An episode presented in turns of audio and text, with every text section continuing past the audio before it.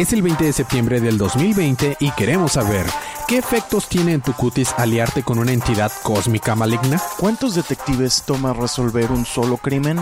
Todo eso más a continuación. Es el episodio 29, temporada 5 de su podcast Día de Cómics.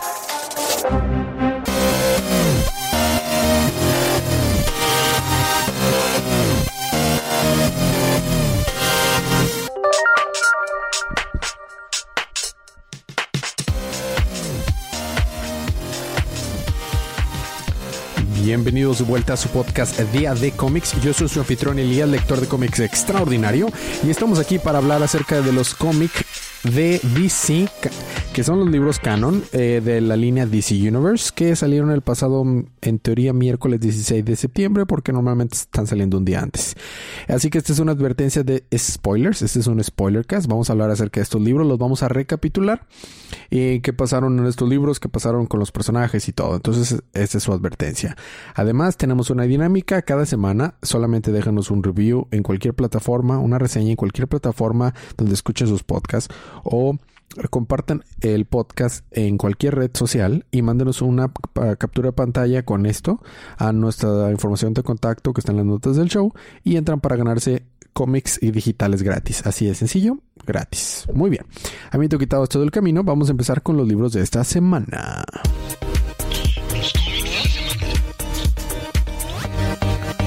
Y esta semana empezamos con Batman 99. Es el penúltimo número del arco La Guerra de Joker, The Joker War, la parte 5. Eh, curiosamente no pasa tanto, pero estuvo muy padre el, número. Simplemente tenemos una actualización de que pues el Joker este hizo una, nueva limusina morada que parece una Homer gigante. Eh, vemos que el nuevo Clown Killer, que es como que este niñillo este molesto que anda matando a los payasos del guasón sigue haciendo de las suyas y eh, esta nos damos cuenta que Punchline fue rescatada por los achichincles del guasón y no fue a dar a la cárcel y el guasón está preparando todo para recibir a Batman en Ace Chemicals, el lugar donde pues él se convirtió en el, guasón, ¿no? Vemos también que Batman habló a la Batifamilia que tiene disponible, porque no vemos a Damián. Pero sí vemos a Red Hood, a Dick Grayson, este, a Signal, a Orphan, a Spoiler, Red Robin, Batgirl y Harley Quinn aparentemente está con ellos. De hecho, Batman hace mención a Dick Grayson que le da gusto de que esté de regreso y eh, porque recuperó su memoria en el último número de Nightwing, si lo recordamos, que cubrió Palomita. Y este, y le da una. Le da su traje de vuelta, el trajecito negro con azul. Estamos súper felices por eso. Por otro lado, vemos que Catwoman anda con, con el pingüino y con Riddler para hacer un, eh, un, plan para recuperar el dinero de, de, Bruce. Eso nos lo explicará Paloma también en el libro de Catwoman cuando lo cubra, ahorita más adelante. Y por último vemos a Batman llegar a Ace Chemicals y está todo decidido a ganarle al Joker. Y en eso se le aparece Harley Quinn y le dice, mira, ya lo vas a matar, ¿verdad? Vas a matar al Joker. Y, y Batman le dice, no, yo tengo un código, entiende. Y dice, mira, si te mata el guasón, yo voy a ir a matarlo. Así que más vale que le des una su merecido y de que, bueno, está bien. Y cuando entra a Ace Chemicals, eh, Batman se sorprende porque el Joker lo hizo. Sacó de la tumba a Alfred y le puso la versión así, ya como habíamos visto en números anteriores, que el, que el guasón está usando su, su toxina para semicontrolar cadáveres. Entonces está controlando ahí el cadáver de de Alfred y en eso se le aparece el Joker por la espalda y dice, ¡ah! Caíste en mi trampa. Y resulta que el Joker se puso el traje nuevo de Batman que era como que negro con azul, pero pues obviamente con colores y todo tipo de Joker. Y este, y ahí termina. El arco va a terminar en Batman número 100. Entonces, este, está, quedó interesante. También me tocó cubrir esta semana el libro de Justice League que es el número 53. Este es un tie es un es un aditamento al, arco que estamos teniendo con eh, Dark Knight's Death Metal y realmente pues vemos a seguimos a Dick Grayson en este universo de DC que está todo distópico que trae un caballo mecánico que es súper rápido que se le regaló Wonder Woman. Va a reclutar a Bobo y este y viene junto con Hawkgirl. Entonces están ahí matando los, a los malos que están bajo el mando del Batman que ríe. Y Bobo le dice, está bien, les voy a ayudar, solo que tenemos que pedirle ayuda a alguien y pues no saben quién es ese alguien, entonces llegan al, Salón de la Justicia y a quien se encuentran no es otro más que a Lex Luthor. Y vemos que tiene la cara desfigurada de su último alianza con Perpetua y no le salió muy bien las cosas y está diciendo de que él es el único que va a saber cómo derrotar a Perpetua y está mm, a regañadientas ya se unen. Porque nos enteramos que Martian Manhunter había ido a tratar de detener a a Perpetua él solo, pero se tocó, se topó con que Perpetua revivió a varios cadáveres de los eh, Omega Knights. Este, y tiene un super Omega Knight gigantesco ahí, y que pues está peleando ahí, y que, y Lex Luthor les explica que el, el Batman que, ríe tiene, usa uno de sus Batman más poderosos ahí, que se llama Mindhunter, que es pues la mezcla de Batman con, con Mansion Manhunter. Y pues ahí se queda que vemos a que está peleando Mansion Manhunter contra Mindhunter. Entonces pues ah, ahí se quedó. El arte estuvo padre estuvo entretenido es un talle no no ofrece no ofrece mucho la verdad más que más que como que una actualización en lo que va del evento. Ahora vamos a tener audios, primero un audio de Paloma que va a cubrir Catwoman 25 y después un audio de Sergio que va a cubrir Detective Comics 1027 que es especial y Teen Titans 45. Catwoman número 25. Es un número extra largo porque es por aniversario y me gustó mucho, mm, disfruté bastante las historias. Son tres historias. La primera tiene que ver con el canon actual y las segundas dos son como una sola historia. O sea, están como que en el mismo setting, pero contadas desde perspectivas diferentes. Y son como parte uno y parte dos, pero bueno, ahorita no era a lo que me refiero. Eh, la primera historia tenemos a Catwoman, el pingüino y Riddle que están haciendo un asalto a el Joker, básicamente. Ellos entraron al sistema donde tenía Joker guardado el dinero que se robó de las Wayne Enterprises. Entonces entre los tres habían planeado retirar ese dinero y pues supongo yo que repartírselo, ¿no? Pero, como conocemos a Selina Kyle, básicamente truquea al pingüino y al Riddle. Y ella se queda con la información. Haz de cuenta que eh, iban a poner todo como en una, como una memoria. Y lo iban a enviar a, a una cuenta, supongo.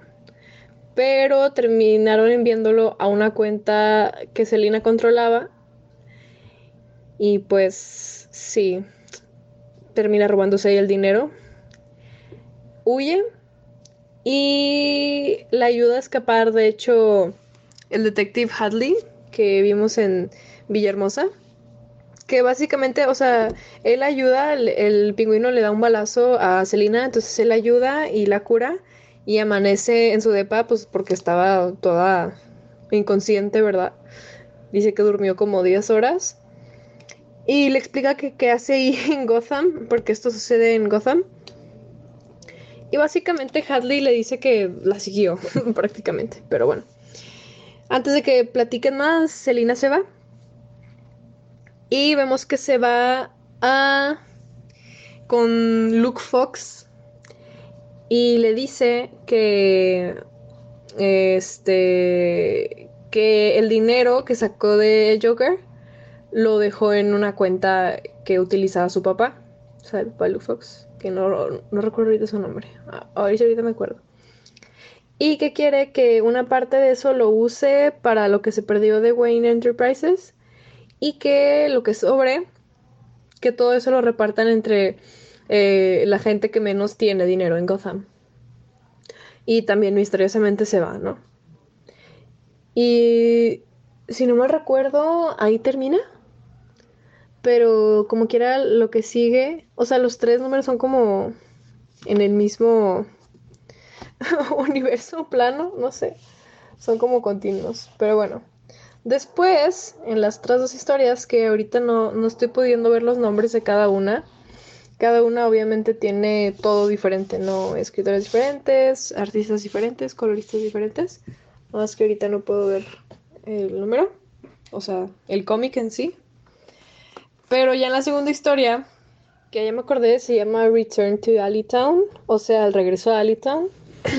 es bastante explícito. Selina regresa a su natal, Alleytown, en Gotham. Y está bonito, sale cómo recuerda a ella, cómo creció ahí, robando para vivir, etc. Pero pues obviamente ya regresa acá de que toda empoderadísima con su outfit carísimo y así, ¿no? Pues vemos por otro lado que hay unos niños que también pues roban, ¿no? Entonces la ven caminar y ven que está toda finurris acá vestida toda nice. Y van y la saltan. Eh, son tres chicos, ¿no? Creo que es una niña y dos niños. Eh, entonces entre los tres intentan robarle eh, diferentes cosas, cada uno por separado, ¿no? y uno de ellos la amenaza con una pistola y ella le arrebata la pistola, lo, de hecho lo amarra de cabeza o para enseñar una lección y le dice así como de, ay, los cobardes son los que, este, los que llegan a estos recursos, ¿no? De usar armas. Se queda con la pistola y se va. Después está el Nest, que era, en los tiempos de Selina, era donde estaba, este, eran sus headquarters, ¿no? Y, pero bueno, regresa ahí al Nest y ahí están los tres niños. O sea, ya no es como era antes, ¿no? Solo pues, estaba abandonado el famoso Nest, el nido. Solo están estos tres niños, como que se juntaban ahí. Y, pero si no mal recuerdo, llega ya vestida de Catwoman. Entonces todos como que la reconocen y dicen, wow, eras tú. Y entonces ella les da como un pequeñito pep talk de que en mis tiempos la teníamos difícil, quién sabe qué, ya sabes. Pues eh, les dice más, más que nada su mensaje, ¿no? El mensaje de Catwoman, que es de que robo, pero no me paso de lanza. y pues para ella tiene una causa, ¿no? Robar. La mayoría del tiempo. Total, ya los niños como que ahí platican con ella y así, y al final el chico, no recuerdo si el del arma le pide que le regrese su arma y luego la niega, o Selina se la ofrece de regreso. Y él le dice de que, no, ¿sabes qué? No la quiero, quédatela tú. O sea, como que sí les enseñó su, su lección, ¿verdad? en, su, en el compás moral de Selina, ¿no? Después la última historia se me hizo muy, muy, muy tierna y muy bonita es un poquito más corta y pasa después de esto. Ah, bueno, se me olvidó mencionar que Selina, ah, no recuerdo si sí lo mencioné, Selina compró el nest, compró el nido, entonces esa va a ser su casa, ahí en Alleytown. Pero bueno, ya en el tercer número, que pues ahorita me acuerdo el nombre, se los digo, eh, empieza una narración, no sabemos de quién, pero está escribiendo Selina, ¿no? Dice, esta mujer se la pasa dormida de día, se despierta en la noche, tiene un raro gusto por el agua, eh, es sigilosa, por las noches se pone ropa rara y sale y se ve muy ágil y es muy silenciosa. Casi como... No, no, no, no, no, lo, no lo diré. tipo así dice el, que narra. Y entonces vemos que obviamente durante toda, cada cuadro tiene gatitos, ¿no? Porque pues es, es Catwoman. Pero cuando sale que está saliendo de su, de su casa, el narrador dice, entonces yo estaba esperando este momento a que saliera porque necesito hacer algo muy importante, ¿no? Y al fin ya, este, tendré, o sea, ya se las verá ella. Ella sale de su casa y vemos que quien estaba narrando era un gatito. Entonces está esperando que ella saliera porque él iba a entrar. No sabemos cuál era su fin, el fin del gatito. Pero está relatando de que esta casa, este lugar está lleno de distracciones, pero no dejaré que ninguno me distraiga de mi objetivo. Hay bolitas de estambre, hay objetos brillantes y luego ve una cajita y dice, uh, objetos brillantes. Y, y va a llevar la cajita que es como un joyero y se pone ahí un collarcito y una coronita y así, de que, oh no, mi debilidad. Fui débil ante, ante los brillitos. En eso obviamente llega Celina y cacha al gatito y ella así de, ¡ay, qué bonito! Y pues el gatito, o sea, vemos las estamos desde la perspectiva del gatito, entonces está como de, oh no, me he descubierto, pero no dejaré que se salga con la suya y así. Y en la perspectiva de Celina es de que, ay, qué bonito, te voy a dar que comidita. Y el gatito así de, oh, bueno, está bien, tal vez esta vez ganaste. y ya, eso es todo. Eh, esa es la tercera historia. Y pues esto fue Catwoman número 25. Bueno, realmente no hay mucho que decir acerca de este Detective Comics 2027, este especial de ciento y pico de páginas. Realmente es una antología. O sea, sé que trae varias historias de varios autores, varios dibujantes, coloristas, etc. Hay una que otra que está interesante, divertida, pero son muy cortas para ser realmente impactantes y ninguna es relevante con lo que está sucediendo realmente ahorita en, en pues en el canon, ¿no? Hay una historia por Fraction y Darsky que me gustó mucho. Era acerca de cómo el Guasón por 22 años seguidos le ha estado dando a Batman un regalo de cumpleaños todos los meses. Es uno por mes porque realmente no se sabe cuándo es su cumpleaños. O sea, el guasón no tiene idea, simplemente le deja un regalo y te van pasando eh, varios regalos a través de estos años, ¿no? De que año uno, mes uno, y luego año dos, mes siete, mes ocho, y cosas por el estilo. No, no nos muestran todos, pero sí hay uno que otro. Hay uno que me dio mucha risa, que es un, un, un dibujo de él y de Batman hay otros que son asesinatos, hay otros que son crímenes regulares, etcétera, etcétera, ¿no? Y la historia realmente trata no nada más de, de, Batman contando esos, esos como pedazos de su vida, sino diciendo es que ya va a acabar el mes, ya es el día 30 o 31, no me acuerdo y el guasón no me ha dado mi regalo. Entonces todos se paniquean, evacúan a la ciudad. se quedan nada más Batman y los policías ahí esperando a ver qué es lo que sucede. Y en eso llega el guasón. Se entrega a la policía. Así nada más. O sea, bueno, ni siquiera eso. O sea, se queda afuera en la calle, parado nada más. Claro que cae Batman en una furia y lo empieza a golpearle. le da puñetazos en la cara, lo tumba, le da un golpe en el estómago, etcétera, y el guasón nada más se ríe, ¿no? Y le dice, dilo, dilo, dilo. Y voltea a Batman y le dice, ¿dónde está mi regalo de cumpleaños? y el guasón le dice, es que no lo entiendes, Bruce. Soy yo. Tú y yo estamos destinados a hacer esto para siempre y termina en un panel de Batman sentado en la oscuridad con, con su cabeza en una de sus manos lamentándose. Otra historia que me, me agradó, curiosamente la escribió Bendis, que pues supongo que para historias cortas no está tan mal. es acerca de la Batifamilia resolviendo un crimen. Resulta que todos se topan con el mismo cuerpo muerto. Primero Damián, luego llega Nightwing, después Batichica, luego Red Hood, después llegan Red Robin y Spoiler, y al final llega Batman. Todos están, están tratando de resolver a ver qué es, qué es lo que está sucediendo y por qué es que todos están llegando al mismo tiempo, ¿no? ¿Es, es una trampa? ¿Lo hizo Killer Croc? ¿Qué fue lo que sucedió?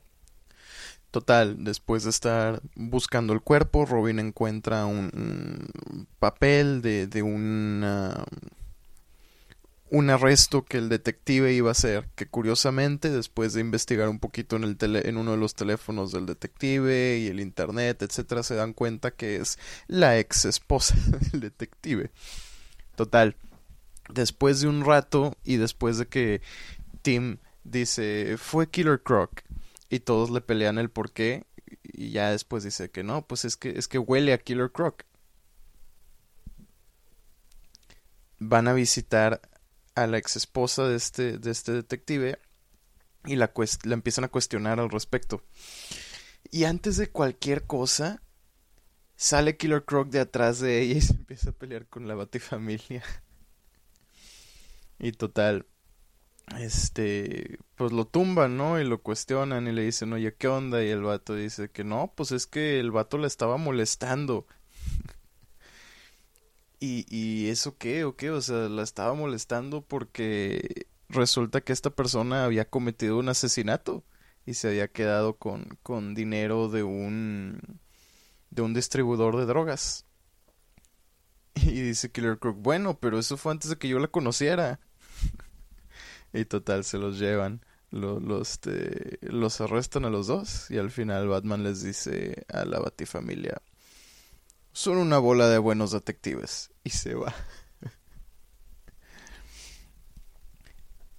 en sí, eh, toda la antología es como una retrospectiva, una vista de, la historia de Batman en general, como pequeños fragmentos eh, divertidos de las cosas que pues le han sucedido, ¿no? O sea, hay otra, la primera que habla acerca de cómo sus villanos lo han formado, ¿no? Cómo sus crímenes lo han ayudado a aprender, cómo...